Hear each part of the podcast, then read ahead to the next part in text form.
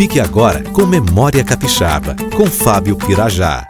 E vamos falar sobre Vasco Fernandes Coutinho, o nosso primeiro donatário. Ele foi um fidalgo da coroa portuguesa que nasceu no final do século XV e que recebeu do rei Dom João III de Portugal, através de uma carta foral assinada em 1534, a capitania do Espírito Santo. Era casado com Dona Luísa Grinalda. A esquadra de Vasco Fernandes Coutinho chegou ao Brasil em maio de 1535 e aportou em Vila Velha no dia 23, domingo do Espírito Santo, e foi assim que deu nome à capitania. A caravela Glória trazia 60 colonos e entre eles os nobres degredados Dom Jorge de Menezes e Simão Castelo Branco. Seu filho, Vasco Fernandes Coutinho Filho, herdou a capitania e logo após a sua morte em 1589, assumiu a direção da capitania do Espírito Santo a viúva Dona Luísa Grinalda, auxiliada pelo capitão Mor Miguel de Azeredo, que dirigiu sozinho a capitania desde 1593, quando a viúva voltou para Portugal. Vasco Fernandes Coutinho faleceu em outubro de 1561 na pobreza absoluta, sendo enterrado na Vila do Espírito Santo, atual Vila Velha. Nas suas cartas dizia estar doente, aleijado, velho e cercado de enfermidades. Este é o Memória Capixaba. Mais detalhes no grupo Memória Capixaba no Facebook e no canal do YouTube.